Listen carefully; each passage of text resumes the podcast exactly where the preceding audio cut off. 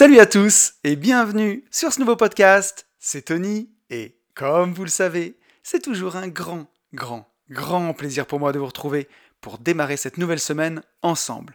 Pour tous ceux qui ne me connaîtraient pas et qui me découvriraient aujourd'hui avec ce podcast, je suis lotisseur, marchand de biens, investisseur et je vide mes investissements depuis 2018. J'ai écrit un livre qui s'appelle Riche de liberté, dans lequel je vous explique comment réussir à atteindre votre indépendance financière grâce à la division foncière, en faisant des divisions de terrain, des détachements de parcelles, même des lotissements complets. Ma promesse, c'est d'arriver chaque année à dégager au minimum 50 000 euros de marge pour pouvoir en vivre, pour pouvoir en faire votre activité à plein temps, pour pouvoir dire ciao patron et passer plus de temps bah, sur ce qui vous intéresse vraiment. Ce livre, il est dispo sur notre site www.abinvest.net slash boutique ou alors vous allez sur mon Instagram, vous tapez at une vie de liberté et vous allez pouvoir me retrouver dans les stories à la une, il y a même des, stories travaux pour voir la division foncière en action. Cet Insta, c'est là où je suis le plus présent, si vous voulez m'envoyer un DM, c'est là qu'il faut le faire. Et on se retrouve chaque semaine dans ce podcast qui s'appelle lui aussi Une vie de liberté et où chaque semaine on explore bah, tous les moyens de mener une vie plus libre, que ce soit dans les poches, puisque si on veut être libre, il va falloir quand même un peu d'argent, mais aussi et surtout dans la tête, et c'est plus vrai que jamais. Si vous comptez seulement sur l'argent pour vous rendre libre, vous mettez un peu le doigt dans l'œil quand même, et il va falloir bosser son mindset, c'est hyper important. Et c'est ce qu'on fait chaque semaine, tous les lundis, ici à 10h. On commence comme chaque semaine en remerciant tous les gens m'ont mis un petit message suite au podcast de la semaine dernière. Un grand merci à Victor, Julien, Yann, Olivier, David, Nicolas, Xavier, Clément, Yasmine, Caroline, Jean-Baptiste, Vincent, Xavier, Vanessa, Gurvan, Mathieu, Lucie, Jordan, Ben et Aurélie. Un grand merci à vous tous, c'est me fait toujours un grand plaisir, hein. c'est vous qui faites vivre ce podcast. Et ça, c'est vraiment top. Le petit point euh, sur l'avancement des abonnés. On est 741 sur YouTube, on est 433 sur SoundCloud. Ça me fait super plaisir. C'est des chiffres que je pensais même jamais atteindre quand j'ai commencé ce podcast. Et un qui me fait particulièrement plaisir cette semaine, c'est qu'on a dépassé les 200 notes sur Apple Podcast. On est à 203 notes. Merci, merci beaucoup à vous. C'est vraiment ce qui m'aide eh ben, faire connaître ce podcast. Euh, toutes ces notes, c'est ce qui aide à le faire référencer, puisque beaucoup, beaucoup d'écoutes de, de podcasts sont faites sur Apple Podcast. Et donc on a six nouveaux commentaires cette semaine. Un grand merci à Johanna, à 100 calories, à Joe Fit Training, à Nico, à Kek4393 et à Eric. Euh, merci beaucoup à toi. Alors Kek 4493, il attendait pour commenter d'être le 200e. Donc un grand merci à toi. Et voilà, ça fait vraiment plaisir. Donc si vous voulez aider le podcast, si vous voulez voter pour une vie de liberté, bah, vous pouvez le faire sur Apple Podcast, une note 5 étoiles, un commentaire, et ça fait plaisir. Et j'en parlais tout à l'heure sur Insta, on est 4120. Donc c'est là où je suis le plus présent. N'hésitez pas à me rejoindre. J'essaye de faire une story par jour, même si euh, je remets pas mal en question euh, bah, tous les réseaux sociaux en ce moment parce que je trouve que ça prend beaucoup beaucoup de temps. Et, euh, et je préfère passer mon temps à faire des podcasts que, à être trop sur Instagram mais c'est aussi un bon moyen d'être en contact avec sa communauté pour répondre. Donc, euh, donc voilà, n'hésitez pas. Euh, et, voilà, encore un grand merci à tous ceux qui prennent le temps de commenter. En ce qui concerne les news cette semaine, alors j'étais bah, toute la semaine, alors je dis toute la semaine, c'était deux jours complets, mais avec le trajet aller et retour, bah, ça prend beaucoup de temps. J'étais chez Nathalie cette semaine à Balaruc-les-Bains, puisque avec mon, mon, camarade Yann, avec qui on anime le podcast des Gentlemen Investisseurs, on a fait un J'irai investir chez vous. Donc le concept, hein, c'est d'aller deux jours chez un investisseur, regarder un petit peu tous ses investissements, tout ce qu'il a fait et donner un petit peu bah, notre vision des choses. C'est vraiment un exercice qui est très intéressant, qui est très très prenant. Alors quel rapport vous allez me dire avec les news de la semaine? Eh ben c'est que ce podcast m'a inspiré le sujet du jour, et on pourra en parler tout à l'heure, puisque bah, quand ça prend du temps, il faut être très organisé pour arriver quand même à sortir deux podcasts dans la semaine, à faire tout le reste de son boulot. C'était euh, assez challengeant et on va, pouvoir revenir longuement dessus. Mais en tout cas, c'était un très très bon moment, et euh, je fais un gros coucou à Nathalie. Et pour l'heure, on va revenir sur le podcast de la semaine dernière. Alors le podcast de la semaine dernière vous a vraiment beaucoup plu et beaucoup inspiré sur ce sentiment de redevabilité, je me suis vraiment rendu compte que c'était bah, quelque chose qui touchait tout le monde, que ce soit vis-à-vis des parents ou vis-à-vis des amis, vis-à-vis de son conjoint, J'ai reçu même pas mal de MP euh, au sujet du conjoint que je ne peux pas partager ici par souci de déontologie quand même, mais, euh, mais ça touche énormément de gens là-dessus et c'était, assez impressionnant. D'ailleurs, vous avez été hyper nombreux à m'envoyer des messages et j'ai eu du mal à choisir. On a un premier message de Yasmine. Yasmine qui me dit Se sentir redevable, je le mets en parallèle à se sentir illégitime. Car finalement, si on pense devoir rembourser, c'est bien au fond parce qu'on pense ne pas le mériter. Sinon, on est juste reconnaissant, ce qui n'est pas la même chose. Et ça, alors je m'arrête dans la lecture du message de Yasmine parce que c'est quelque chose qui est vraiment très très intéressant. Quand on nous offre quelque chose, on peut avoir euh, bah, deux réactions différentes, soit se sentir redevable et devoir rembourser, soit juste être reconnaissant. Et en fait, exactement, c'est tout à fait ça. Si, euh, si on pense qu'on doit rembourser, c'est parce qu'on pense ne pas le mériter. J'ai trouvé ça très intéressant. Après, j'ai pas voulu m'étendre euh, dans le podcast de la semaine dernière parce que sinon on allait faire un truc de deux heures. Mais euh, j'y ai pensé, Yasmine, et je le note pour un prochain épisode parce que c'est vraiment intéressant. Et je reprends la lecture de ton message. En ce qui concerne la dette de vie, je trouve qu'il n'y a rien de pire au monde. Les parents, tels des mentes religieuses qui profitent de leurs enfants en les culpabilisant, mais que c'est laid. Quelle tristesse ces parents qui, sous couvert de c'est pour ton bien, contrôlent la vie de leur enfant, pour ne pas dire la leur vol. N'est-ce pas aberrant de se faire du mal pour faire plaisir à ses parents? Je dis toujours, on dit donner la vie. C'est un don, pas un crédit remboursable à vie. Arrêtons de nous mettre des chaînes ou accepter de porter celles qu'on nous présente. Plutôt que de parler de rendre ce qu'on nous a donné, je dirais faire circuler l'amour, l'argent, le coup de main, le sourire, peu importe quoi, mais faire circuler dans le monde. Pas forcément dans le cadre d'un donnant-donnant, car les relations humaines, ça n'est pas du commerce tout de même. Ça élargit les possibilités d'ailleurs, car par exemple, tout le monde n'a pas et ne veut pas d'enfants. On peut faire circuler l'amour de nos parents en contribuant à la société. Bah écoute, j'ai trouvé ton message exceptionnel, Yasmine. Franchement, j'ai pas grand chose à ajouter. Sur ce que tu dis, effectivement, moi j'ai parlé des enfants beaucoup puisque j'ai des enfants. Donc euh, ça me paraissait euh, pertinent et c'est surtout pour ça que j'ai voulu faire attention à ce sentiment de, de redevabilité, pardon, parce que je voulais pas contaminer mes enfants avec ça. Alors forcément, on fait de son mieux en tant que parent, et, euh, ben, seul l'avenir nous dira si on a eu tort ou raison. Et en voulant euh, réparer quelque chose, parfois on peut faire plus de dégâts que, ce qu'on voulait réparer. Tout ça, c'est pas évident, mais effectivement, tout le monde ne veut pas d'enfants.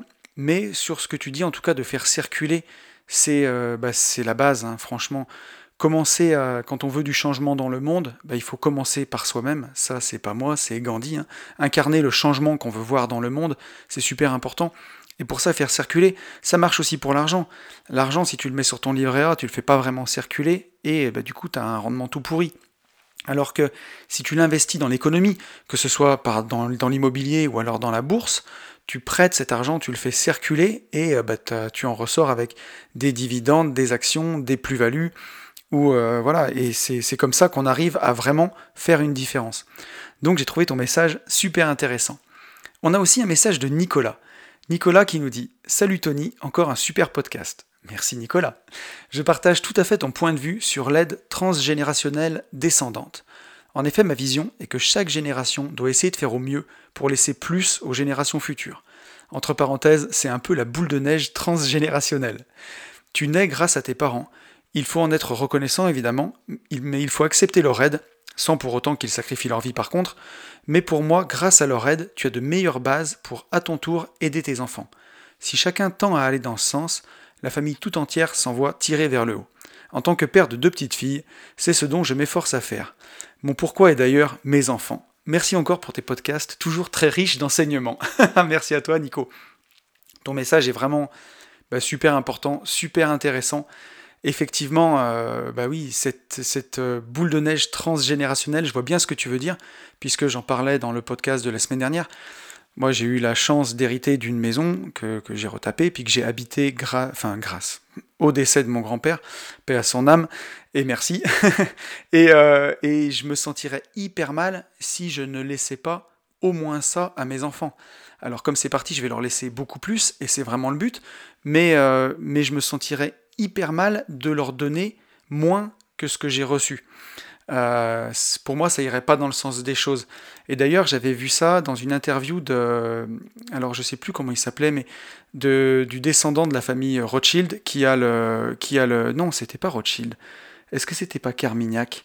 Pour le fonds d'investissement en tout cas le fils d'un descendant d'un fonds d'investissement qui disait que sa mission, c'était de laisser plus à ses enfants que ce qu'il avait reçu euh, lui.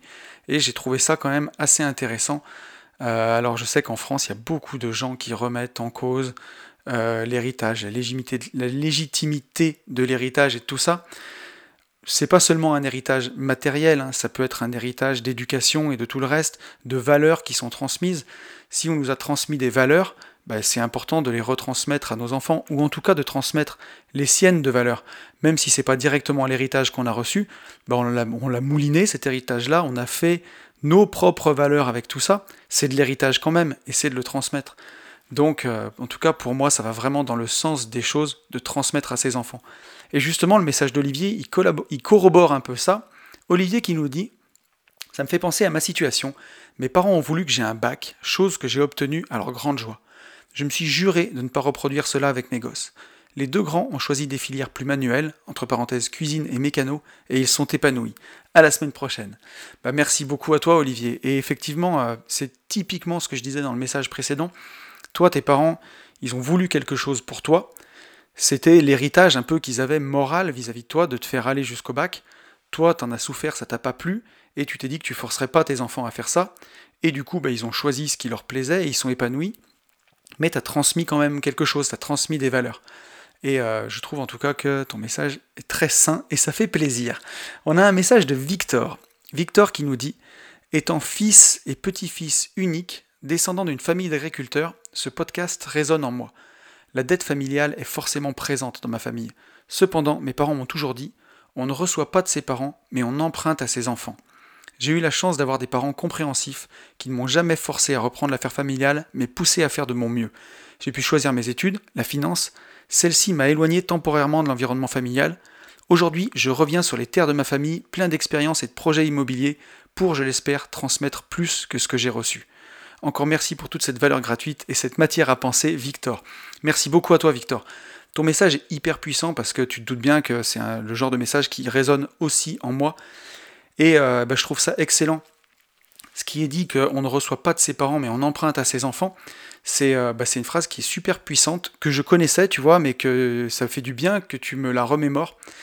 Et, euh, c'est ça, voilà, l'envie de transmettre bah, plus que ce qu'on a reçu, se dire que ce qu'on a, on l'emprunte à ses enfants. Alors bien entendu, on, doit donner une éducation à ses enfants, il faut bien vivre aussi, il faut, il faut profiter des fruits, mais, mais ça, ça résonne vraiment avec ce qu'on peut faire avec les ETF ou avec la bourse ou avec l'immobilier. Ben, si, euh, comme on pourrait faire une analogie avec un arbre par exemple, on va pousser, on va faire planter, on va planter un pommier pardon dans son jardin, en se disant que ce pommier pourra donner des fruits ben, à nous-mêmes, à toute notre famille et à toutes les générations futures.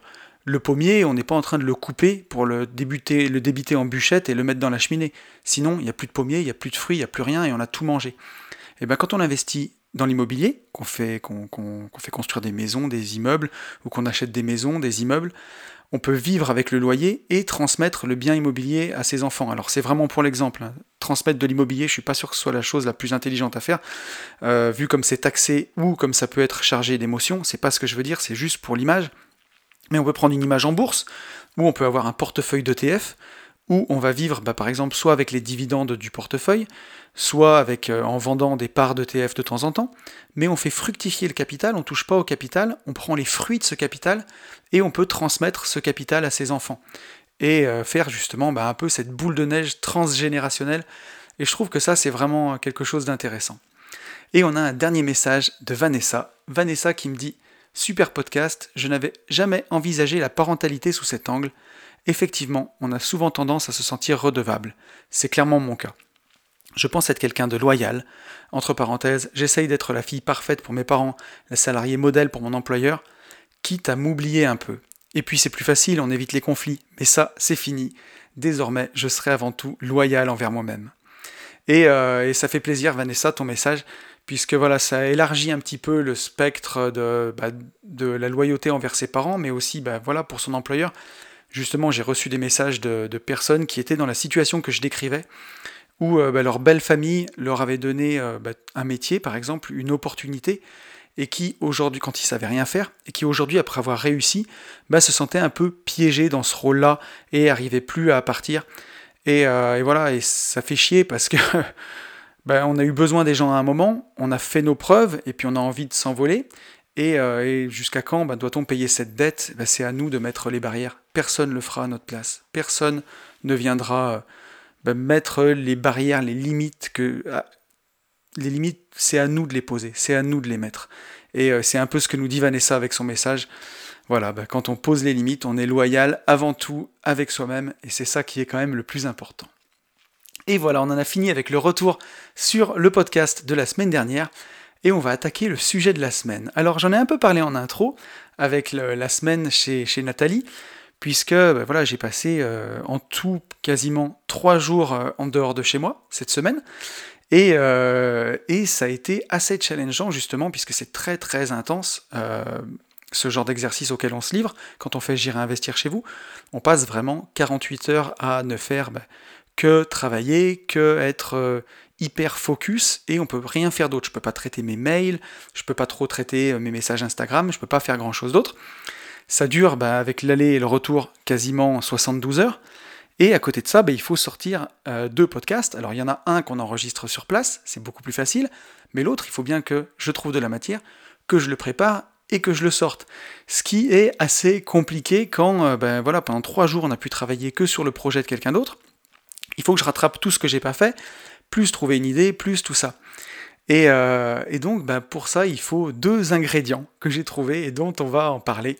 Donc, euh, bah, pourquoi j'ai eu envie de parler de ça? Déjà, la semaine que j'ai vécue me l'a inspiré. La deuxième chose, c'est que j'ai envie d'aider au mieux quand je, bah, quand je coach des gens ou quand je réponds sur Instagram ou justement tout simplement quand je donne ce podcast et je me pose, bah, vous le savez, beaucoup de questions. Hein. On en est au 81e épisode, je crois, donc ça fait au moins 81 bonnes questions. Et, euh, et ça fait plusieurs semaines que je me demande ce qui fait que certains réussissent et que d'autres échouent. Alors justement, bah, quand j'étais pareil chez Nathalie, c'est quelqu'un qui réussit très bien, et j'ai pu voir de son côté ce qui faisait qu'elle réussissait. Euh, et, je vois aussi d'autres personnes bah, qui, depuis deux ans, par exemple, que je les côtoie, n'ont pas bougé, n'ont rien fait, n'avancent pas. Et je me pose vraiment la question tout le temps de ce qui fait que certains réussissent et d'autres échouent. Alors on a quand même répondu dans ce podcast. Ces derniers temps, on a vu que c'était pas le savoir, hein, puisque aujourd'hui, grâce à Internet, grâce aux livres, le savoir est partout vraiment partout. C'est pas ça qui nous limite. Euh, on sait qu'il y a certaines personnes qui, tout simplement, ben, ne veulent pas euh, réussir ou, ne peuvent pas être sauvées. Hein. On l'a vu dans le podcast il y a deux ou trois semaines que voilà, tout le monde ne veut pas être sauvé et tout le monde non plus ne peut pas être sauvé quand on est trop négatif, quand on voit la vie seulement avec des lunettes euh, noires au lieu de ben, d'essayer de chausser un peu ces lunettes roses, c'est quand même plus compliqué. Donc on sait déjà ça. Et j'ai pensé à moi, chez moi ce qui faisait que j'arrivais à faire les choses. Notamment cette semaine où euh, bah je suis en train d'enregistrer un podcast. On est dimanche matin, voilà, le podcast sort demain. J'arrive vraiment au dernier moment pour l'enregistrer. Et qu'est-ce qui fait que, ben, même en passant une semaine comme ça chez un investisseur, en passant trois jours loin de chez moi, j'arrive quand même à publier ce podcast ben, ici depuis 81 épisodes, et j'arrive même à faire un deuxième podcast depuis bientôt un an, où on est à deux, ou avec Yann, je crois qu'on est au 45e épisode, quelque chose comme ça. Donc, euh, et en plus, c'est des podcasts où il y a une partie d'actualité dedans. Je reviens à chaque fois sur le podcast de la semaine dernière. Euh, j'essaye vraiment de le faire vivre, ce podcast, de le rendre actuel. Alors, il peut être écouté tout le temps. Il y a des gens qui découvrent le podcast euh, aujourd'hui et les sujets sont intemporels. Mais pour ceux qui aiment bien suivre tout ça, ben, je tiens vraiment à, à ce qu'il y ait une continuité dans les podcasts, à ce qu'on revienne sur le podcast de la semaine dernière. Et ça, ça fait aussi que les podcasts doivent être faits, quoi qu'il arrive, chaque semaine. Je ne peux pas bourriner sur une semaine et enregistrer quatre podcasts d'un coup. C'est pas ce que j'ai envie de faire. Donc je ne peux pas prendre trop d'avance. Donc ben, pour réussir, c'est de le faire chaque semaine. Et enregistrer ce podcast, l'action de l'enregistrer, c'est une heure par semaine. Et le préparer, aujourd'hui j'arrive à le faire en trois heures, on va dire. Voilà, réparti sur ma semaine. Donc euh, en tout, pour le faire en entier, ça me prend 4 heures par semaine. Et je pense que ben, tout le monde a à peu près 4 heures dans sa semaine. Donc il y a vraiment une... Euh, on voit déjà là que, en tout cas dans le succès, alors j'aime pas dire ça, mais en tout cas dans le, succès du processus, quoi, d'arriver à faire un podcast par semaine, il y a cette notion de régularité. Après, je me suis posé la question de comment j'avais fait dans mon, passé pour réussir des choses que j'ai entrepris, notamment bah, tenir une entreprise euh, pendant 12 ans, qui était à une heure de chez moi euh, et pour laquelle c'était très chronophage, j'y passais 12 heures par jour. Je me suis levé euh, un petit peu avant 5 heures du matin, on va dire aller à 4h50 pendant 12 ans pour mon travail. Et là, à l'époque, je me laissais pas le choix tout simplement. Et donc, bah, de tout ça, je vois qu'il se dégage une notion de régularité, faire les choses avec régularité, chaque semaine, quoi qu'il arrive, être vraiment organisé pour arriver à faire ces podcasts. Je, le prépare, euh, en général le lundi je fais mon plan, le mardi je trouve des idées pour remplir tout le plan, je laisse infuser euh, mercredi, jeudi, euh, pour retrouver des idées, m'imprégner vraiment du sujet, de tout ce que je voudrais dire, et vendredi j'enregistre. Et samedi, dimanche, normalement, j'y touche pas. Alors là, avec la semaine qu'il y a eu, ça a décalé je le fais le dimanche. Mais, mais voilà, en général, ce rythme. Donc il y a vraiment une notion de régularité. Mais voilà, ce podcast, aujourd'hui, il n'y a personne qui va me mettre euh, un couteau sous la gorge s'il ne sort pas lundi matin, à 10h, à part moi. Et donc, la deuxième chose que j'ai vue dans cette réussite, c'est vraiment cette réussite. Alors bon, on va... Je suis pas en train de... je suis pas en train de m'envoyer des fleurs, c'est pas ce que je veux dire. Mais je veux dire d'avoir réussi à faire ça. Voilà. Euh, et c'est la discipline, en fait. C'est de ne pas se laisser le choix de faire les choses. Et donc, euh, on me demande souvent ce que c'est le secret pour réussir des choses. Alors c'est facile avec le storytelling de tout réécrire a posteriori. Je peux dire que avec du storytelling, j'avais prévu d'atteindre l'indépendance financière à 37 ans, que je savais tout, que ça passerait par 12 ans à tenir une entreprise en investissant, puis un jour que j'arbitrerais tout, que je pourrais dégager euh, du du cash flow et pouvoir m'arrêter, puis après que je ferais deux podcasts. Ça, ça serait du beau storytelling, mais ça serait aussi un peu du bullshit. Euh, le secret de la réussite, c'est juste bah, d'avoir un objectif, d'être régulier, d'avoir de la discipline. Donc quand on me demande ce que c'est le secret, si c'est du talent ou de la chance, bah, moi je pense que le talent ou la chance, ça existe forcément, mais que c'est un peu surcoté. Que le secret de la réussite, c'est pas d'avoir une bonne idée, euh, comme je le disais dans le storytelling tout à l'heure, de se dire euh, bah, j'avais juste une idée, je savais que j'y arriverais. Mais en fait, c'est tout simplement du travail et donc euh, ce secret de la réussite, je pense, il se situe dans la, régularité en premier, et ensuite bah, la discipline. Et donc c'est ce dont on va parler dans ce podcast cette semaine, si on veut réussir à, bah, faire des choses qui sont importantes pour nous dans la vie, euh, avoir ces, deux valeurs, on va dire, euh, bah, dans, le, dans le viseur. Alors on va aller voir un peu du côté du DICO, hein, comme chaque semaine, ce que ça nous raconte, la régularité. Qu'est-ce que c'est la régularité? Ce que j'ai trouvé dans le Larousse, c'est que c'est le caractère de ce qui est conforme aux règles, aux normes établies. Donc, par exemple, il nous donne un petit exemple, veiller à la régularité d'un scrutin, que ce soit conforme aux règles. C'est le caractère de ce qui présente de bonnes proportions, une disposition et des formes équilibrées. Un visage, par exemple, avec des traits d'une grande régularité. La régularité, c'est aussi le caractère de ce qui se produit, de ce qui se développe, qui fonctionne sans variation ni interruption imprévue. Par exemple, la régularité des battements du cœur. La régularité, c'est aussi le caractère de ce qui se reproduit, qui revient à des moments déterminés du temps. Là, on voit que c'est un petit peu ce dont je parlais au début, un emploi du temps, par exemple, d'une parfaite régularité. La régularité, c'est aussi le caractère de quelqu'un de régulier, dans son activité, ses occupations. Collaborateur apprécié pour sa régularité. Donc là, dans la définition de la régularité, on voit qu'il y a vraiment trois choses qui reviennent et qui sont pour moi très importantes dans ce qu'on va dire après. Il y a une notion de règle, d'objectifs, euh, les règles qu'on va définir bah, pour sa vie, vraiment une notion de règle au sens euh, presque des lois, quoi, hein, des, règles. Il y a une notion d'équilibre, on l'a vu, hein, des traits d'une grande régularité. Bah, dans la, notion de régularité, il y a cette notion d'équilibre euh, où on va pas pouvoir faire tout ou rien, Concrètement, il va falloir trouver un équilibre. Si on veut débuter la méditation, par exemple, la meilleure façon de s'en dégoûter, c'est de commencer à méditer 3 heures par jour. Vaut mieux se fixer 5 minutes par jour et les faire chaque jour que se fixer quelque chose d'intenable.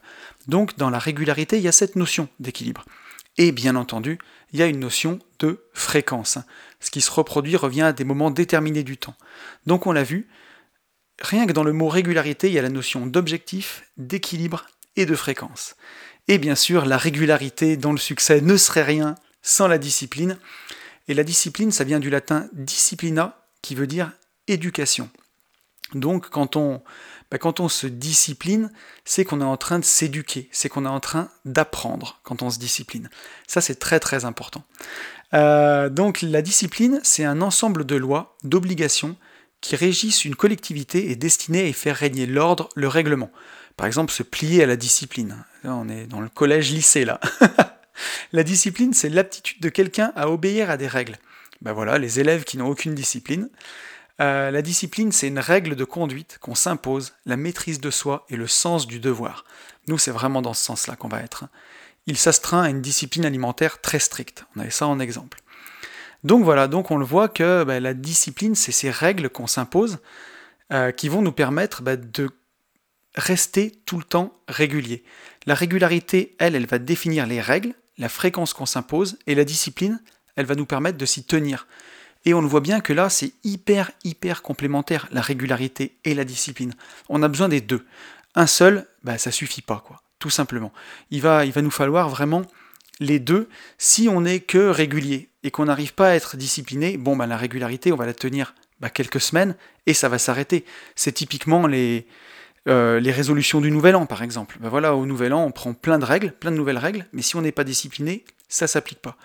Et si on n'est que discipliné, c'est-à-dire qu'on arrive à se forcer à faire des choses chaque jour, mais par contre qu'on n'a pas ces règles, ces objectifs, bah, typiquement on va se dégoûter des choses, ou alors on va mettre son énergie dans des projets qui sont pas pour nous.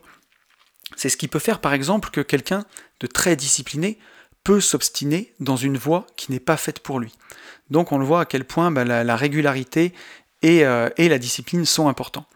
Donc on le voit, la, régularité va définir les règles et la discipline va permettre de s'y astreindre. Donc quels sont les bénéfices d'être régulier? Qu'est-ce qu'on va en tirer comme, euh, bah, comme bénéfice pour nous quand on est régulier? Bah, Tout simplement, pour moi, ça permet d'atteindre ses objectifs. Être régulier. On va lisser les efforts par la technique des petits pas. Si on a un gros objectif devant nous, bah, en fait, en le découpant en tout petits objectifs, bah, les, objectifs paraissent d'un coup moins gros. Si vous voulez, euh, prendre des exemples, mais euh, par exemple, euh, courir un Ironman, ça va faire, ça va faire écho chez quelqu'un qui écoute ce podcast, qui m'en a parlé il y a, très très peu de temps. Ben, courir un Ironman, moi, comme je le vois tout de suite, alors j'ai pas tout à fait les chiffres en tête, mais je crois qu'il y a un marathon à faire, donc 42 km à pied, je crois qu'il y a 180 bornes de vélo derrière, et ensuite 4 ou 5 km à nager, si je dis pas de conneries. Je suis pas un expert d'Ironman. Mais là, tout de suite comme ça, ça peut paraître totalement incroyable et impossible à atteindre. Rien qu'en le disant, moi ça me le paraît. Mais, euh, mais en étant régulier, c'est-à-dire que eh ben, chaque semaine, en se fixant d'aller courir déjà 10 km chaque semaine, euh, en faisant 50 euh, km de vélo chaque semaine, et en allant, nager 2 km à la piscine, bah, tout de suite c'est moins gros. Et bien sûr, chaque semaine, on pense pas à tout ça. On pense déjà quand on met ses crampons pour aller courir, qu'on va déjà juste courir nos 10 km. On pense pas au lendemain ou au surlendemain où on a 50 bandes de vélo. Et on prend les choses les unes après les autres. Mais pour ça, bah, on définit des règles, on fait un planning dans sa semaine.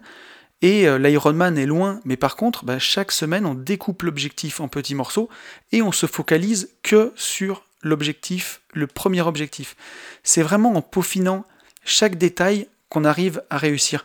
Je suis en train de lire un livre de Ryan Holiday en ce moment qui s'appelle euh, L'ego et l'ennemi, et ça explique comment l'entraîneur, entre autres hein, dans le livre, comment l'entraîneur de l'équipe euh, des 49ers aux États-Unis a réussi à prendre cette équipe-là, qui était complètement pourrie euh, trois ans avant, et à l'emmener champion trois ans après. Et la, façon dont il s'y est pris, en fait, c'est en réglant que des petits détails. Il a demandé à chaque personne bah, de venir toujours bien habillé, de ne plus jamais manger dans les vestiaires, de ne plus jamais fumer dans les vestiaires, de garer les voitures sur le parking de façon nickel. Ensuite, bah, sur le terrain, de réussir chaque passe, de réussir chaque lancer, et ainsi de suite, et ainsi de suite, et ainsi de suite. Et en fait, en réglant à chaque fois des micro-détails, comme ça, juste des micro-détails, sans se fixer l'objectif de gagner le championnat, eh ben, en adoptant une attitude d'excellence sur toutes les petites choses, il a réussi, en moins de temps qu'il faut pour le dire, en trois ans, à amener une équipe qui était complètement nulle à une équipe qui est devenue ben, championne. Donc, on peut bénéficier d'un puissant, puissant effet cumulé en étant régulier. Et ça, c'est vraiment rien de le dire. On le sait que si on s'améliore juste, ne serait-ce que d'un pour cent par jour, grâce aux intérêts cumulés, les bénéfices à long terme, ils sont mais vraiment incroyablement, ils sont spectaculaires quoi. C'est fou. Par exemple, ça, ça me fait marrer, mais est-ce que vous est-ce que vous préféreriez, pardon, avoir un million d'euros tout de suite, maintenant, ou alors, je vous donne un centime d'euro, mais on le place sur un placement qui va faire 100% par jour, il va doubler tous les jours pendant un mois. Ben, la première réflexion qu'on pourrait se dire, alors là on le sait, on est sur un podcast de développement personnel et d'investissement, on sait qu'il y a une astuce, mais si vous allez voir, vous faites un micro-trottoir avec n'importe qui, entre avoir un million d'euros tout de suite ou un centime qui demain va faire 2 centimes, après-demain 4 centimes, après après-demain 8 centimes, après après après-demain 16 centimes, en un mois, en seulement 30 jours, jamais on battra le million. Ben pourtant, faites l'exemple, hein, prenez l'exemple, vous faites 1 euh, centime, 0,01 euro, vous le multipliez par 2 sur votre calculette de téléphone et vous appuyez 30 fois sur égal. Ben vous allez voir qu'au bout de 30 jours, vous avez quasiment 10 millions d'euros. Et ça, ça paraît complètement fou. Mais euh, voilà, la puissance des intérêts composés, elle est tout simplement incroyable. C'est pour ça que je le vends comme ça dans la méthode des ETF. C'est une méthode que j'applique moi-même parce qu'elle est hyper puissante. On peut se dire que placer 300 euros en bourse tous les mois, bah, peut-être que ça va être long, peut-être que ça mène à rien, et peut-être que bah, c'est pas avec 300 euros chaque mois qu'on deviendra riche. Et eh ben détrompez-vous, parce que placer sur des ETF, en quelques années, avec cette régularité, bah, justement, ça peut faire des choses qui sont totalement incroyables. Ça peut faire des placements qui explosent. Et d'ailleurs, ça fait des placements qui explosent. Donc voilà, ben, la puissance des intérêts composés, elle est incroyable. Et ça, c'est apporté par la régularité. Quand on est régulier dans les choses, quand on fait les choses très très régulièrement, eh ben, on en tire des bénéfices qui sont composés. C'est pas juste des bénéfices qui s'ajoutent, c'est des bénéfices qui se multiplient. Ça, c'est vraiment important de l'avoir en tête. Euh, qu'est-ce qu'on peut tirer comme autre bénéfice d'être régulier? Ben, C'est de, créer un rendez-vous. Par exemple, euh, ça peut être un rendez-vous avec, vous-même, hein, si vous créez une régularité dans le fait de lire, par exemple. Lire une demi-heure par jour, ou méditer une demi-heure par jour, enfin déjà commencer par 10 minutes, méditer 10 minutes par jour, ça crée un rendez-vous avec vous-même. Et comme je le fais avec ce podcast, tous les lundis à 10h, maintenant, le, rendez-vous, il est, bah, il est réglé comme du papier à musique. Donc en étant régulier, on crée des habitudes. Euh, voilà. Et même aussi pour travailler, plus ça va, plus on crée des habitudes. J'en parlais au début de ce podcast, mais c'est ce qui m'a permis de le faire. C'est que aujourd'hui, après 81 podcasts tout seul et 42 plus avec Yann, après plus de 120 podcasts, je commence à avoir un peu l'habitude de préparer un plan, je commence à avoir l'habitude de réfléchir sur les sujets, je commence aussi à avoir l'habitude d'enregistrer, d'arriver à enregistrer maintenant à 90% d'une seule traite sans faire de cut, et, comme ça je gagne du temps sur le montage aussi. Donc euh, ben, quand on nourrit ces habitudes-là, on s'améliore et on devient bon dans les choses. Alors, j'aurais pas la prétention de dire que c'est pas ce que je veux dire, que je suis bon là, que je suis en train de, me mettre en avant, c'est pas ça. Mais, euh, par contre, bah, je vais beaucoup plus vite quand, je fais les choses. Donc en étant régulier, en prenant l'habitude d'être régulier, bah, plus ça va, plus on va vite. Et au final, on se rapproche presque d'un rituel. Parce que c'est ça un rituel. Hein. Un rituel, c'est euh, l'équation, c'est habitude plus discipline égale rituel. Et c'est beaucoup plus facile. Et donc voilà, et le podcast de cette semaine, bah, il m'a challengé parce que j'ai eu peu de temps pour le préparer, puisque vous vous, vous 1, 2, 3. Vous vous doutez bien que j'ai eu aussi d'autres choses à faire dans, la semaine, et pourtant, bah, j'ai réussi. Alors il n'est pas fini, il n'est pas enregistré au moment où je le fais, mais on va quand même arriver au bout. Et j'ai réussi à le faire, je pense, grâce à cette régularité. Donc voilà. Et euh, alors l'autre question que je me suis posée, maintenant qu'on a vu tous les bénéfices qu'il y avait à être régulier, tous ces bénéfices-là, c'est pourquoi les gens n'y arrivent pas? Pourquoi les gens ne sont pas réguliers en fait? Qu'est-ce qui fait que qu'ils n'y arrivent pas? Les premières choses que j'ai identifiées, moi, des, gens que j'ai croisés, c'est souvent des objectifs mal définis. Alors vous le savez, Tony Robbins dit toujours la clarté, c'est le pouvoir, clarity is power. Et, euh, c'est plus vrai que jamais quand on a des, des objectifs clairs, pardon, on sait où on va. Euh, voilà, essayez d'aller chez un ami euh, qui habite à Lyon, par exemple. Voilà, il vous dit, bah, mon adresse c'est Lyon. Ça va être compliqué de le trouver. Hein. Alors que s'il vous donne la rue, l'arrondissement et le numéro, ça sera quand même beaucoup plus vite. Même l'étage et, le nom sur la sonnette, ça sera plus simple. Donc bah, c'est pareil dans la vie, hein. quand on veut aller à un endroit précis, on a beaucoup beaucoup plus de chances d'y arriver.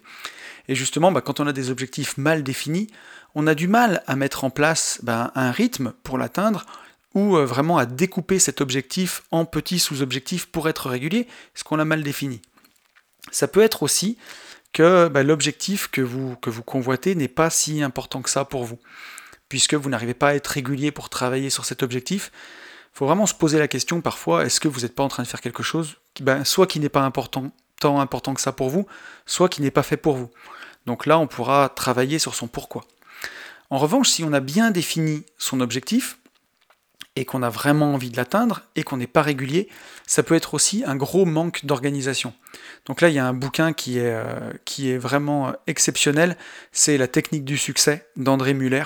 Si vous manquez d'organisation, le, petit tips hashtag valeur gratos, même si c'est pas dans mon podcast, mais dans celui avec Yann.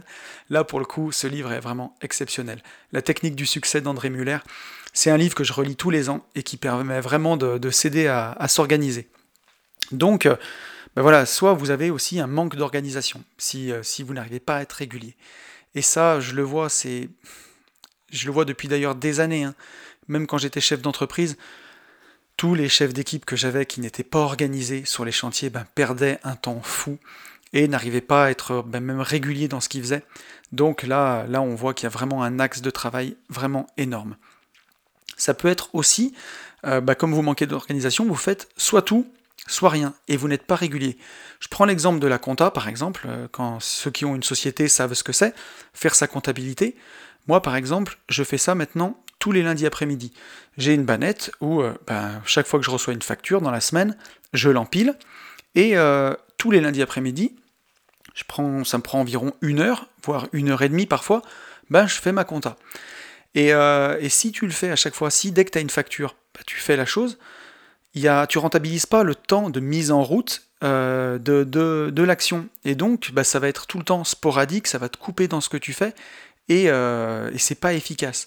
Alors qu'avec un rituel, de faire sa compta bah, une fois par semaine au même moment, chaque fois qu'on prend la compta, bah, on a plusieurs factures à, saisir d'un coup euh, dans, sa comptabilité ou à régler, et au moins bah, il y a un temps de mise en route peut-être 10 minutes, et une fois qu'il est rentabilisé, bam bam bam, on avance et c'est fait. Et on crée ce rituel chaque semaine de faire ses papiers à ce moment-là. Et euh, donc là on est régulier, ça va être super. Et ensuite, si on n'est pas régulier du tout, que euh, l'autre pendant extrême.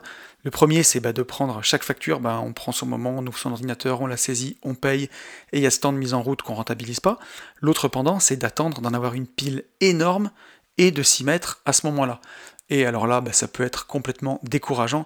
Euh, je peux en parler puisque j'ai fait l'erreur euh, dernièrement avec la comptabilité d'une de mes SCI où je me suis pas pris la tête et j'ai pas fait les choses à mesure. Et là, il a fallu que je donne tout au comptable et j'y ai passé. Alors, ça va parce que c'est une petite SCI, mais j'y ai passé deux heures à faire que ça. Alors que bah, ça aurait pu être peut-être beaucoup plus régulier, euh, peut-être 10 minutes par mois sur l'année, et ça aurait été beaucoup moins douloureux en tout cas. Euh, donc voilà, la chose aussi qui fait qu'on peut ne pas être régulier, c'est ce que je disais un peu avec la méditation tout à l'heure. Choisir un rythme qui soit trop faible, et là, on va abandonner parce que bah, on n'a pas le temps que ça devienne une habitude, ou carrément trop fort d'un coup, où là on s'en dégoûte quoi. Il y a une chose que je vois souvent qui fait que les gens n'arrivent pas à être réguliers, et c'est quelque chose qui me touche aussi, c'est d'être trop perfectionniste. Et je le vois quand je prépare ces podcasts parce que j'ai vraiment à cœur de faire quelque chose de bien chaque semaine et d'apporter de la valeur. Et il y a des fois où je me dis mais tu pourras aller plus loin dans le sujet, tu pourras apporter plus de valeur. Alors je le garde des fois pour la fois d'après, mais des fois ça me prend la tête en me disant tu vas rendre quelque chose, tu vas, tu vas donner un travail aux gens qui n'est pas suffisamment abouti, ou tu aurais pu aller encore plus loin. Euh, et, je vois que ça peut me bloquer. Et donc ça c'est vraiment un trait où il faut, euh, bah, il faut aller au-delà. quoi. Voilà. Un 15 sur 20, un 16 sur 20, c'est très très bien. Faut pas chercher à avoir 19,5 tout le temps parce que déjà c'est impossible, vu qu'on peut pas plaire à tout le monde, et vu que c'est pas des maths, euh, les trois quarts des choses qu'on fait ne sont pas des maths. Si vous achetez un immeuble, un immeuble c'est un immeuble, c'est pas un plus 1 égale 2. Il y aura forcément des choses qui n'iront pas. Ça pourrait être, euh, je sais pas, une petite fissure en façade sur le crépi, un truc qui, ou un volet qui déconne, ou je sais pas, n'importe quoi, qui fait que le bien que vous convoitez ne sera jamais parfait. Donc il faut abandonner du perfectionnisme au plus vite. Parfois, ce que vous allez faire, ce sera pas ouf, vous aurez juste fait le taf. Je sais pas si ça m'est arrivé quand j'ai fait une vie de liberté, mais en tout cas, ce que je sais, c'est qu'il y, a certains podcasts où, quand je pose mon casque et quand j'appuie sur stop, je me dis, mec, t'as fait grave le taf, le podcast, il est trop bien. Et il y a d'autres fois où je pose le micro et je me dis, ça va, j'ai juste fait le taf, c'est pas exceptionnel, mais c'est bien, il y a un peu de valeur, mais c'est bien. Et en fait, c'est à ça, je pense, qu'il faut arriver à faire, c'est que des fois, c'est pas ouf, c'est pas grave, c'est impossible d'être au top à 200% tout le temps, des fois c'est juste bien, des fois c'est même un peu moins bien, des fois c'est un peu décevant, mais c'est pas grave, il faut le faire, il faut le faire coûte que coûte, parce que bah, si, euh, si on, saute une fois, parce qu'on se dit bah, la prochaine fois ce sera mieux, bah, on casse cette régularité, et vraiment ça c'est pas bien, c'est pas bien. Et justement, réussir, c'est vaincre ce, moi frein. Alors ça, c'est vraiment un mot d'André Muller dans le, livre La technique du succès, mais qui trouve plein de bonnes excuses devant l'effort. Et justement, en étant régulier et en, en essayant de battre bah, cette, cette envie d'être parfait, on va pouvoir vaincre plus facilement ce moi frein. Alors il y a aussi d'autres petites choses qui, sont, qui, empêchent d'avoir une, euh, bah, d'être régulier, et ça je l'ai vu aussi cette semaine, c'est de ne pas avoir une très bonne hygiène de vie. Voilà. Et ça, bah, c'est assez désastreux. Euh, je l'ai vu puisque pendant qu'on a fait ce J'irai investir chez vous, alors on s'est fait très très plaisir hein, sur la nourriture. On a bien mangé, euh, mais entre bah, les journées de travail intenses, une consommation de café énorme et un peu bah, de la malbouffe à côté, ça fait que on n'a pas un bon transit. on a mal au ventre, on n'est pas bien. Euh, il y a aussi eu des nuits très courtes. Ben, le lendemain, on se réveille, on est claqué, on peut rien faire. Euh, on aura, on beaucoup moins faim, donc on pourra ben, avoir une moins bonne diète. Et euh, de quelques jours d'excès, on met une semaine à s'en, à s'en remettre en fait. Et du coup, ben, c'est compliqué d'être régulier dans tout ce qu'on a envie de faire quand on a mal dormi, quand on a bu trop trop de café, ou quand on a vraiment mal mangé. Donc ça peut vraiment être un ennemi et ça peut prêter à sourire, mais avoir une bonne hygiène de vie, bah, c'est pas que moi qui le dis, c'est beaucoup d'entrepreneurs, c'est hyper important quand on a envie de, réussir, quand on a des gros objectifs. Euh, et on en a parlé au début de ce podcast de la discipline. Ce qui fait que les gens ne sont pas réguliers parfois, c'est qu'il bah, y a un gros manque de discipline. Moi je le vois sur la nourriture par exemple. Euh, j'ai un passé de, musculation où j'ai été très très discipliné sur la nourriture. J'ai fait des prises de masse en musculation, j'ai fait des sèches. Euh, donc euh, je sais ce que c'est de s'astreindre à un régime. Et aujourd'hui, bah, toutes ces années de privation font que parfois je suis un peu plus laxiste sur la nourriture. Et je le vois bien que bah, si j'ai des objectifs de, poids ou de ligne, bah, ça va être très compliqué à tenir puisque non, la régularité je l'aurai, mais c'est la discipline que j'ai pas parfois. Euh, et, pourquoi les gens manquent de discipline? Bah Parce que ça fait pas rêver, quoi. Ça fait pas rêver d'être discipliné. On va dire que ça manque de magie, ça manque de naturel d'être discipliné. C'est souvent les gens opposent ça. Si on veut avoir une vie disciplinée, ben on n'est pas naturel, on n'est pas comme on devrait être, puisqu'on s'astreint à faire des choses. Et pourtant, c'est tellement important, ça. Et bah déjà, ce mot discipline, il fait pas rêver, on, on l'a dit. Hein. Et c'est à l'opposé de ce qu'on s'imagine quand on aura la vie qu'on veut, quand on aura réussi. Et notamment, on se dit toujours que ben voilà, quand euh, je serai indépendant financièrement, quand j'aurai réussi, j'aurai une vie facile et je pourrai être beaucoup plus cool. Mais pour faire ça, ben, il faut avoir de la discipline. C'est une discipline qui d'ailleurs peut être difficile à lâcher quand on a réussi. Mais, euh, mais voilà, il y a ce gros manque de discipline et euh, qui, est, qui est très très compliqué. Et quand on l'a pas, ben, c'est compliqué d'être régulier. Et euh, voilà, et la régularité, en fait, bah, c'est la base de ce qu'il faut avoir. Et justement, c'est cette autodiscipline qu'il va falloir travailler. Et c'est ça qui va nous aider à réaliser, bah, à être régulier et à atteindre nos objectifs. Alors bon, tonton mindset, comment on fait pour devenir régulier? Eh bien déjà, la première chose qu'il faut, c'est euh, de définir ses objectifs avec honnêteté. Euh, ça, ça c'est super important c'est voilà de pas vouloir réussir pour, euh, pour plaire aux voisins, c'est de pas vouloir réussir pour faire plaisir à ses parents, c'est de pas vouloir réussir pour, euh, bah, pour en mettre plein la vue. C'est déjà de définir ses objectifs avec bah, la plus grande honnêteté de ce qu'on peut faire. Des objectifs qui sont vraiment définis pour nous, ce sera beaucoup plus facile de les découper en petits objectifs et d'être régulier pour les atteindre. Euh, un autre secret, c'est faire quelque chose que tu aimes faire ben, moi je le vois, hein, faire des podcasts, 120 podcasts, là c'est c'est beaucoup plus facile pour moi parce que j'adore faire ça. Là, je suis dans mon élément, je suis super bien, je suis dans mon bureau, j'ai un joli paysage par la fenêtre, j'ai mes deux ordis en face de moi, et, euh, voilà, et je suis, euh, je suis super bien, et j'adore faire ces podcasts, j'adore transmettre ça. Donc c'est un plaisir, c'est un plaisir de les enregistrer, c'est moins un plaisir de les préparer, j'avoue, parce que bah, c'est plus chiant forcément, on est devant sa feuille, on cherche des idées, les enregistrer c'est toujours bien. Mais bah, c'est le prérequis, hein. c'est Joe Star, je me rappelle, qui disait ça, que ça l'emmerdait de faire des albums, mais par contre il adorait être sur scène. Mais s'il voulait être sur scène et chanter des chansons, bah, il y a un moment il fallait bien qu'il les écrive et qu'il les enregistre. Mais quand il était en studio, qu'il pétait un câble, parce que c'est clairement ce qu'il disait, il se rappelait que c'était pour les jouer sur scène et c'était pour ça qu'il vivait. Et ben c'est un peu la même chose quoi. Pour pouvoir enregistrer mon podcast, il faut bien que je le prépare et, euh, c'est ça qui est important. Mais voilà, déjà faire des choses qu'on aime faire ou faire mes par exemple. J'adore, j'adore aller négocier des terrains. C'est passionnant cette logique, cette réflexion et puis, euh, puis voilà, c'est faire des opérations rentables, faire des opérations immobilières, développer son patrimoine, c'est hyper intéressant, c'est des choses que j'adore faire.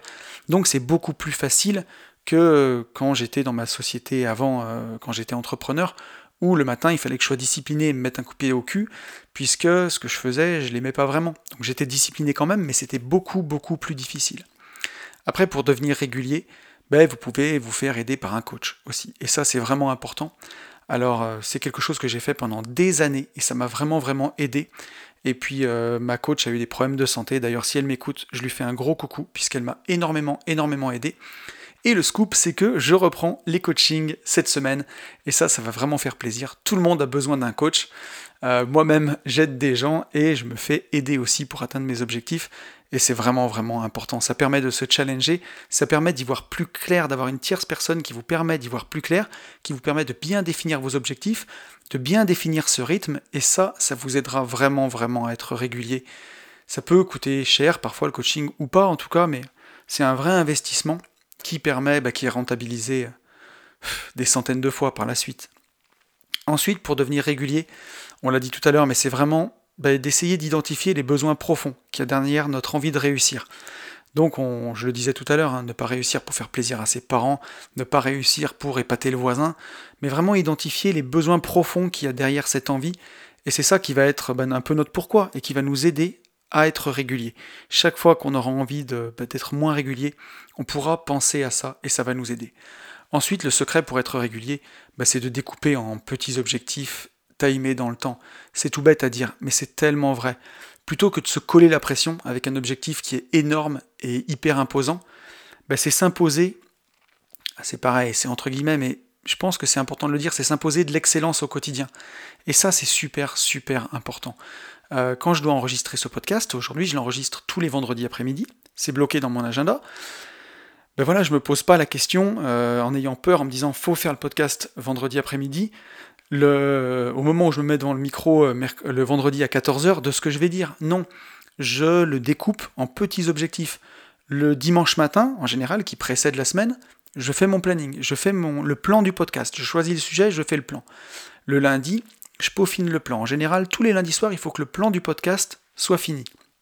Le mardi, c'est là où je fais vraiment mon gros brainstorming toute la journée. Alors des fois, je me garde deux heures le, le mardi matin pour vraiment ben, penser à tout ce que je veux dire, repenser à tous les livres que j'ai lus ou les vidéos que j'aurais vues dans le temps, qui me permettent d'étoffer ma réflexion. Ensuite, là, le mardi soir, quand tout ça est fait, je sais que quoi qu'il arrive, s'il faut, je peux enregistrer le podcast le lendemain. Il est prêt. Mais je me laisse le mercredi et le jeudi bah, pour laisser infuser tout ça et voir des choses que j'aurais pas dites. Et ces deux jours-là, bah, ils sont impossibles à avoir si j'ai pas fait ce qu'il y avait avant. Donc euh, bah, cette régularité, c'est pour ça qu'elle est, qu'elle est hyper, hyper, hyper importante. Donc plutôt que de me coller la pression avec un, objectif énorme et imposant, même de m'être dit que j'allais faire 80 euh, podcasts sur une vie de liberté, ben déjà on les prend un par un, et chaque podcast, on le découpe en petits morceaux, et à chaque jour suffit sa peine. Le lundi, c'est le plan. Si le plan est fait le lundi soir, c'est très bien. Si j'ai du temps et que ça me fait plaisir, ben je peux prendre de l'avance pour le lendemain, mais sinon, je ne me colle pas la pression. Ce qui est fait est fait. Donc ça, c'est important. Euh, si on veut réussir à être régulier, il faut se réussir à se fixer un rythme qui soit suffisant pour changer, mais tenable dans le temps. Euh, puisque voilà, bah, si vous partez trop fort, ce sera trop difficile. Si vous partez pas assez fort, vous allez être frustré. Et, euh, malheureusement, pour la discipline, bah, j'ai pas beaucoup d'autres conseils que vous dire qu'il faut s'autodiscipliner. En fait, il faut pas se laisser le choix. C'est ça qui est super important. C'est pour arriver à publier ces 120 podcasts euh, en tout en, un an et demi, bah, je me suis pas laissé le choix.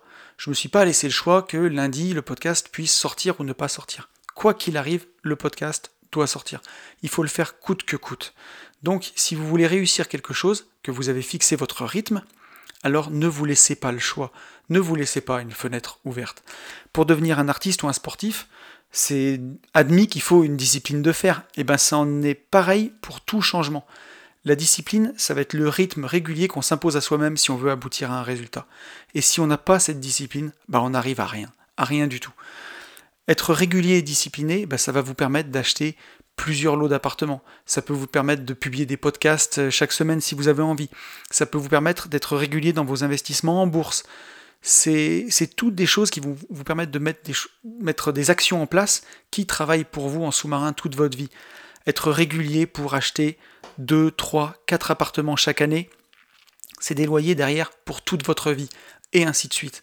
Donc cette régularité, elle implique de répéter encore et encore et encore des comportements, des techniques qui fonctionnent, et ça va créer encore et encore et encore un cercle vertueux.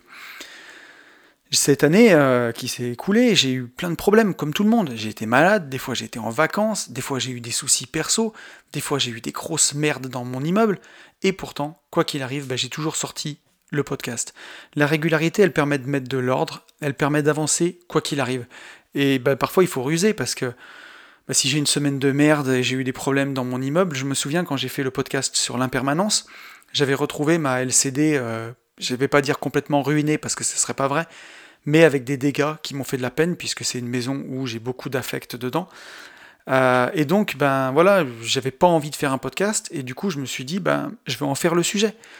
Et, euh, et j'ai décidé de parler de l'impermanence des choses, qui fait que voilà, même si un endroit qu'on aime, il a été saccagé, dans 100 ans, cet endroit qu'on aime, il sera peut-être devenu tout autre chose, il sera, il sera peut-être rasé, il appartiendra peut-être à d'autres gens. Et de toute façon, on n'aura plus mal aux dents pour le voir. Donc voilà. Et ça m'a donné toute une réflexion qui m'a fait du bien et qui m'a permis beaucoup d'avancer. Donc euh, bah, la régularité, ce que je veux dire par là, puisque je parle de podcast, mais on va, l'étendre à d'autres choses. Cette régularité, elle aide à trouver des solutions. Quand vous savez que quoi qu'il arrive, vous n'avez pas le choix de faire quelque chose, vous avez une échéance que vous avez fixée grâce à la régularité et que vous devez respecter par votre discipline, bah ça vous aide à trouver des solutions, ça vous aide à être créatif, ça vous aide à maintenir votre cerveau en ébullition. Si vous avez un immeuble et que vous avez des dégâts dans un appart, vous n'avez pas le choix. Quoi qu'il arrive, il va falloir réparer cet appartement, il va falloir avancer. Donc vous allez devoir trouver des solutions, vous allez devoir être créatif. Donc là, il n'y a pas la notion de régularité, mais vous allez devoir discipliner pour trouver des solutions. Et eh ben c'est d'arriver à garder cette discipline pour la maintenir, pour continuer ben, d'atteindre ses objectifs. Et ce qu'il faut se dire aussi, c'est que les changements dans une vie, ils arrivent jamais soudainement. Et ça, c'est notre mythe bien français de voilà de vouloir gagner au loto. Ce mythe de la réussite éclair, avoir l'impression que quand quelqu'un a réussi, ben ça a été fait en cinq minutes. La réussite, c'est toujours, toujours une affaire de processus. Et c'est hyper rarement une affaire d'événement. Ça peut être un événement si vous gagnez au loto. Mais c'est hyper rare. C'est toujours une affaire de processus. C'est toujours ben, un achat d'un appartement, plus un appartement, plus un appartement. Une vente d'appartement, un arbitrage, de l'argent qui arrive, bien investi, en bourse ou dans un autre projet immobilier. On le sait, la courbe du patrimoine, c'est une exponentielle. Elle monte très très doucement et d'un coup, elle décolle. Et ben voilà, c'est vraiment ça, c'est toujours une affaire de processus. Alors bien sûr qu'il peut y avoir de la chance, mais ça fait pas tout.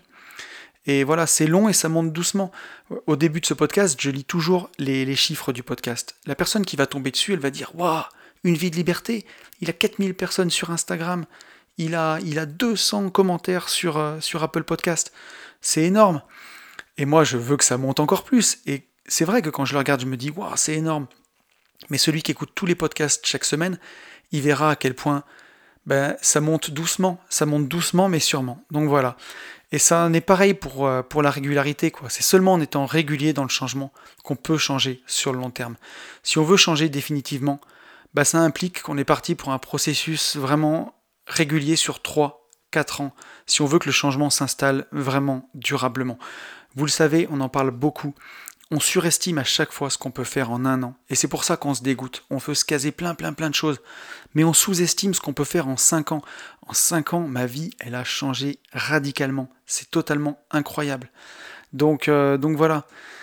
Avec la discipline et la régularité, on va vraiment changer petit à petit. On tend vraiment à se rapprocher chaque jour des habitudes qu'on nourrit. Et ça, c'est vraiment important. Quand vous allez être régulier, vous allez créer des habitudes, vous allez nourrir ces habitudes et vous allez vous rapprocher des habitudes que vous nourrissez. Dans le livre de Ryan Holiday que je suis en train de lire, il y a, une phrase qui a vraiment résonné qui dit L'endroit où nous décidons de placer notre énergie définit ce que nous allons devenir. Je vais la relire parce que j'ai bégayé. L'endroit où nous décidons de placer notre énergie définit ce que nous allons devenir. Et ça, c'est vraiment, vraiment intéressant. Si vous décidez de placer votre énergie dans des choses qui ne sont pas efficaces, dans des querelles, dans des luttes, ben vous allez toujours attirer plus de luttes.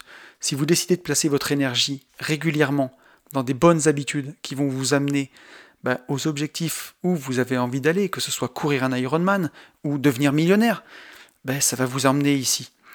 Et l'aboutissement de tout cela, c'est quasiment même de parler de rituel, quoi. De ce rythme et cette discipline qui sont devenus automatiques. Voilà. Et là, on en revient sur le podcast sur la foi, un petit peu qu'on a fait sur le sacré il y a quelque temps. C'est que en étant régulier dans dans l'atteinte de son objectif, en étant régulier, en étant discipliné, on va créer ce rituel. Et justement, on va s'approcher du sacré, on va faire de son rêve quelque chose de sacré. Et, il faut avoir foi en ce rêve. Et donc ça ne passera ben, que par la belle identification de ce rêve, d'être très clair avec ce qu'on veut, de le découper en objectifs, de s'imposer une régularité et de se l'imposer grâce à une autodiscipline. Et voilà, on en a terminé avec ce podcast. J'espère qu'il vous aura plu. Vous le savez, pour toute cette semaine, ben moi je vous souhaite le meilleur. Je vous souhaite d'être... Euh, déjà, je vous souhaite de définir vos objectifs avec clarté. Et Dieu sait que c'est difficile. Je suis en train de travailler dessus avec un coach et ça c'est vraiment passionnant. Je vous souhaite, une fois que vous aurez défini ces objectifs avec clarté, d'arriver à être régulier, de mettre en place cette régularité et de vous autodiscipliner à fond pour y arriver. Je vous souhaite aussi le meilleur et vous le savez, je vous souhaite par-dessus tout de vivre libre.